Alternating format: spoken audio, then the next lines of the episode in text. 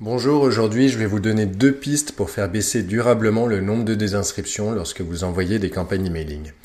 Alors je pense que vous l'avez déjà remarqué, quand vous envoyez des campagnes emailing, des gens se désinscrivent.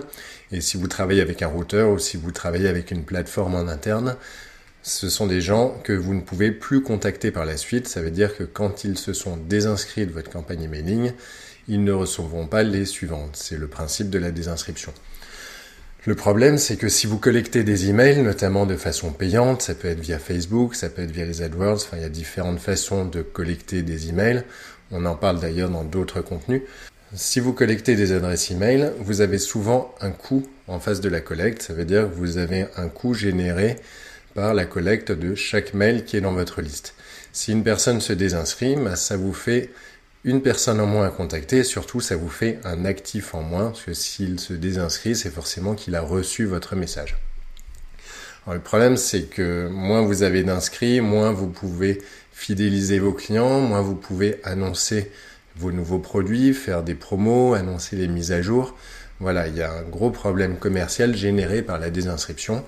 Et bien sûr, légalement, vous êtes tenu d'honorer chaque demande de désinscription. Vous ne pouvez absolument pas renvoyer des mails à quelqu'un qui ne veut plus les recevoir.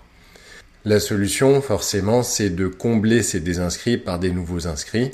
Cela vous oblige à toujours dépenser plus, voilà, augmenter vos volumes de publicité, augmenter vos budgets publicitaires pour combler les désinscrits et accessoirement les mauvaises adresses lorsque vous envoyez des campagnes emailing. Alors si aujourd'hui vous avez beaucoup de désinscrits, vous n'êtes pas les seuls, c'est un phénomène qui est en forte croissance. Il y a beaucoup d'entreprises qui rencontrent ce problème. C'est pour ça que j'ai listé quelques pistes que j'utilise avec des clients pour essayer d'améliorer ça.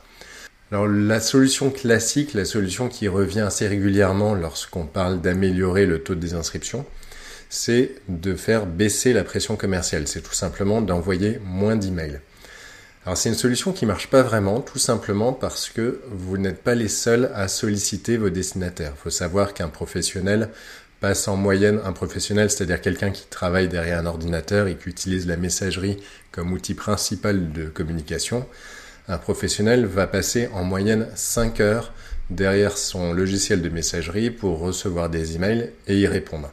d'où l'intérêt de communiquer par email, parce que c'est un des meilleurs moyens pour le contacter et surtout pour les contacter en masse. Le problème, c'est que ces gens-là sont sursollicités. J'ai regardé des statistiques avant de faire ce contenu. En moyenne, un professionnel va recevoir 88 mails par jour. c'est, des, statistiques qui datent de l'année dernière. Donc vous aurez beau baisser votre pression commerciale, baisser le nombre de mails que vous envoyez, il sera toujours sollicité par ailleurs et vos emails pourront très bien l'agacer même si vous en envoyez relativement peu. Donc ce qu'il faut essayer de mettre en place, c'est essayer de trouver une solution pour faire baisser durablement le taux de désinscription indépendamment de la fréquence de vos envois. Donc l'idée, c'est tout simplement de se poser la question comment vous pouvez faire pour augmenter la valeur du contenu que vous envoyez dans vos newsletters? Comment faire en sorte que le destinataire trouve de la valeur ajoutée lorsqu'il reçoit une de vos campagnes?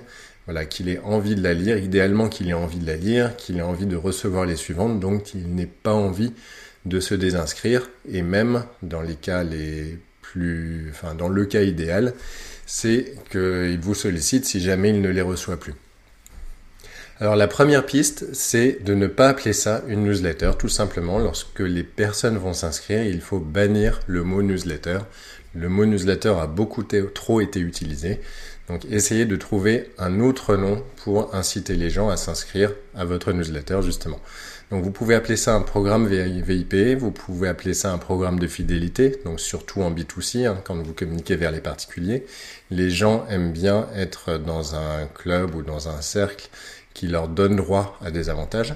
Sinon, si vous êtes en B2B, si vous communiquez vers les professionnels, vous pouvez appeler ça un programme de formation, vous pouvez appeler ça la lettre des utilisateurs, vous pouvez leur annoncer que vous allez leur envoyer des informations utiles pour l'utilisation de vos services ou l'utilisation de votre produit. Euh, il peut aussi y avoir tout l'aspect garantie qui rentre, euh, qui rentre là-dedans. La deuxième piste, c'est de chercher un prétexte pour envoyer le message. Donc le prétexte, ça peut être l'envoi du nombre de points cumulés au programme de fidélité. Donc il y a les cartes de transport du type Maximiles ou les programmes de transport Air France ou SNCF qui font ça très bien. Ils envoient tous les mois le décompte des points que vous avez sur votre carte. Et bien sûr, ils en profitent pour envoyer d'autres contenus, pour envoyer d'autres choses, des promotions, des produits. Mais en tout cas, les gens ne se désinscrivent pas tout simplement parce qu'ils ont envie de savoir où ils en sont dans leur, dans leur point. Pour des professionnels, donc c'est un petit peu plus compliqué de, faire euh, un système de carte de fidélité. Voilà, c'est pas quelque chose qui va être forcément euh, très bien accueilli. Par contre, vous pouvez euh, envoyer des promotions, vous pouvez envoyer des téléchargements de versions de logiciels. Donc euh, la téléchargement de versions de logiciels, si vous êtes un éditeur de logiciels, c'est l'idéal parce que les gens, bien sûr, aiment bien être à jour, donc aiment bien être tenus au courant de l'évolution des logiciels qu'ils ont achetés. Vous pouvez également envoyer des contenus à valeur ajoutée, donc ça c'est l'idéal.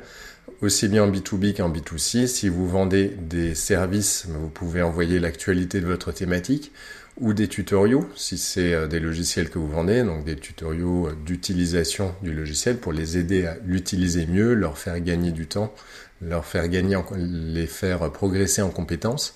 Et si vous vendez des produits physiques, bah, vous pouvez envoyer des vidéos de mise en situation ou des vidéos d'aide à l'utilisation. Donc globalement, tout contenu à valeur ajoutée qui va intéresser vos utilisateurs et leur donner envie de rester abonnés à votre lettre d'information ou à votre newsletter.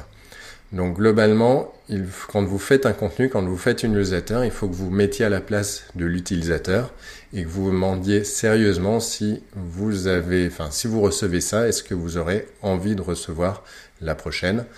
La réponse, ça doit être oui parce que il y a du contenu à valeur ajoutée qui peut m'être utile, ou ça peut être oui parce qu'il y a des informations importantes comme les changements dans les dernières versions de logiciels, comme mon nombre de points sur ma carte de fidélité, voilà, comme toute information qui peut être utile pour la suite et que j'aurais envie de recevoir lors de la prochaine mise à jour. Lorsque vous avez mis ça en place, vous pouvez vous permettre d'augmenter la cadence de vos envois.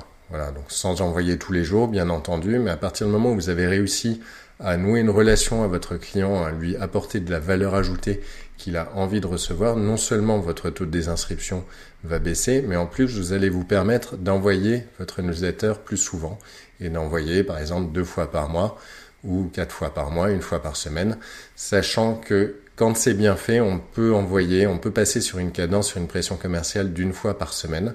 Donc bien sûr, c'est un peu long à faire, mais une fois par semaine, c'est bien, parce que ça permet de rester en contact constant avec vos destinataires. Je vous invite à vous abonner à ma chaîne YouTube si vous me regardez sur YouTube ou à vous abonner à mon podcast si vous m'écoutez. Et je vous dis à bientôt dans un prochain épisode.